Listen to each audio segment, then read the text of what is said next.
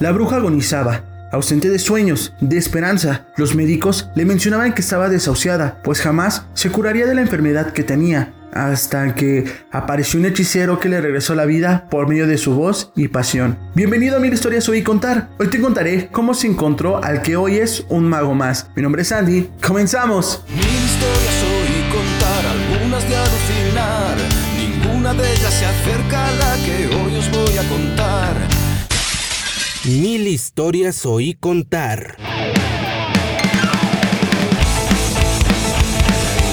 Corría el año del 2012 y los Mago trabajaban en proyectos alternos debido al parón indefinido de Mago de Oz. Chus formó una banda muy rock and roll guarrete que estuviera inspirado en las bandas de glam como Motley Crue, pero también algo de Motorhead. Además de que Javi Díez, Frank y Sergio Martínez y Patrick como corista lo acompañaban en este nuevo proyecto. La banda llevaba por nombre Burdel King y su primer LP se llamó Ladran y luego Cabalgamos. Para este proyecto, Chus regresó a sus orígenes dando concierto en salas pequeñas. Un ejemplo de ello fue que tocaron en el Castillo del Abuelo en Los Reyes La Paz, Estado de México. Con un éxito moderado, Chus desahogó sus preocupaciones, incluso antes de la salida de José en Mago de Oz. Burdel era su desahogo. Patricia Tapia formó una banda llamada Aquí y Chus le regaló un tema para que este saliera en su disco de su nueva banda.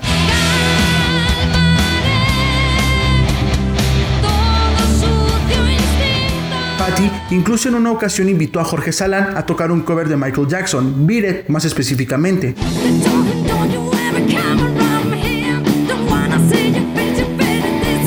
Pero, ¿qué pasaría con Mago de Oz? Chus aseguraba que ya tenía el vocalista de Mago. Todo se resume en que Chus ya había hablado con Leo Jiménez sobre que él fuera el nuevo vocalista de Mago de Oz. Moja, Frank y Carlitos aceptaron esta idea, pues Leo era perfecto para el puesto, además de tener una gran amistad con ellos. Pero Leo meditó las cosas después de un tiempo, ya que no le agradaba la idea de cantar Fiesta Pagana o Molinos de Viento. Él quería cantar los temas más heavies, y a pesar de que Chus habló con él para crear un set más heavy, le dijo que esas canciones eran un obligado en los sets de Mago de Oz, así que Leo declinó la oferta. Al pasar esto, Mago de Oz colgó un comunicado donde informaba que seguían en búsqueda de un cantante. Los temas para audicionar eran Hazme un sitio entre tu piel, siempre, La voz dormida, La posada de los muertos, Desirae y Deja de llorar. Muchos vocalistas audicionaron. Pacho Brea cantó La voz dormida.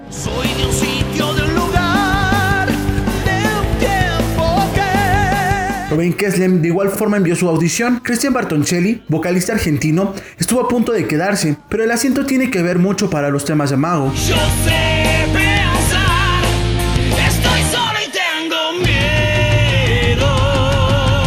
Fuertes rumores apuntaban que Tete también se le ofreció el puesto, pero Nico de Hierro no lo dejó partir. Y claro, también se pensó en la posibilidad de que Patty fuera la vocalista, pero al ser un movimiento arriesgado, no lo hicieron. Tres vocalistas fueron elegidos para la gran final, dos de ellos vocalistas de un buen renombre. Tony Mengiano, que ya había sido corista de Mago de además de su arreglista de coros, estuvo como finalista. Nacho Ruiz, vocalista de San Telmo, Perfect Smile y Universa, también era un fuerte candidato. Pero antes de ellos estaba un joven profesor de canto, el cual había trabajado en una revista de videojuegos, y si eso no fuera poco, era pupilo de Leo Jiménez. Este hombre se llamaba Javier Domínguez Gregorio, vocalista de una banda de hard rock llamada Al Otro Lado. Este tenía un timbre muy dulce y se asemejaba un poco a la voz de José Andrea, con toques de Leo Jiménez. Este se enteró del casting debido a que Leo le comentó a Chus que conoció a un muy buen cantante con todas las características que este estaba buscando. Así que Chus le marcó a Z y le comentó si estaba interesado en audicionar. Además de ser gran amigo de Leo,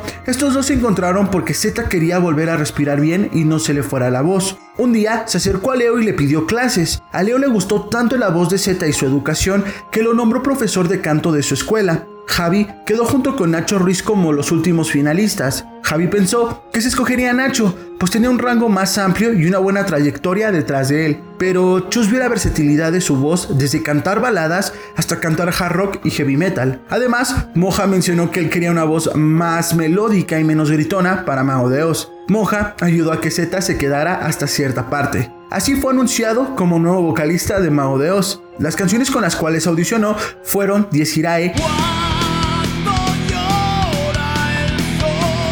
Siempre. un sitio entre tu piel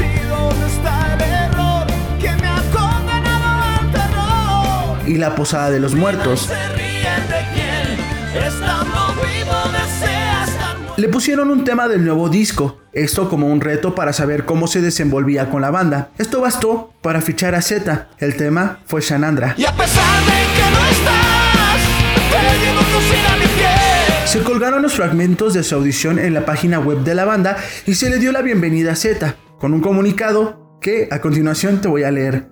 Hola amigos, me llamo Z, soy profesor de canto, que anteriormente he formado parte de algunas bandas de heavy metal. Desde hace unas semanas he tenido la inmensa suerte de haber sido elegido como vocalista de Mago de Oz. Os prometo que me dejaré el alma en cada canción y en cada concierto para estar a la altura de la historia de esta enorme banda. No pretendo sustituir en vuestros corazones a José Andrea, pues es uno de los mejores cantantes del mundo. Simplemente quiero, poco a poco, ganarme vuestro respeto y cariño. Soy consciente del difícil camino que me queda por delante, pero tengo las mejores armas para no defraudaros, ilusión y un grupo humano sensacional que me está arropando en todo momento. Estoy deseando que llegue el próximo 20 de agosto para entrar a los estudios Cube y ayudar a mis compañeros en la grabación del próximo disco de Mago de Oz, que espero sea de vuestro agrado. Nos vemos en un pentagrama. Un abrazo a todos, Z. We must be over the rainbow. Así dio comienzo la nueva era de Mago de Oz, con un fuerte hechizos lleno de pócimas y brujería. Espero te haya gustado esta cápsula. Mi nombre es Sandy. Nos vemos en un próximo video. Esto fue Mil historias oí contar.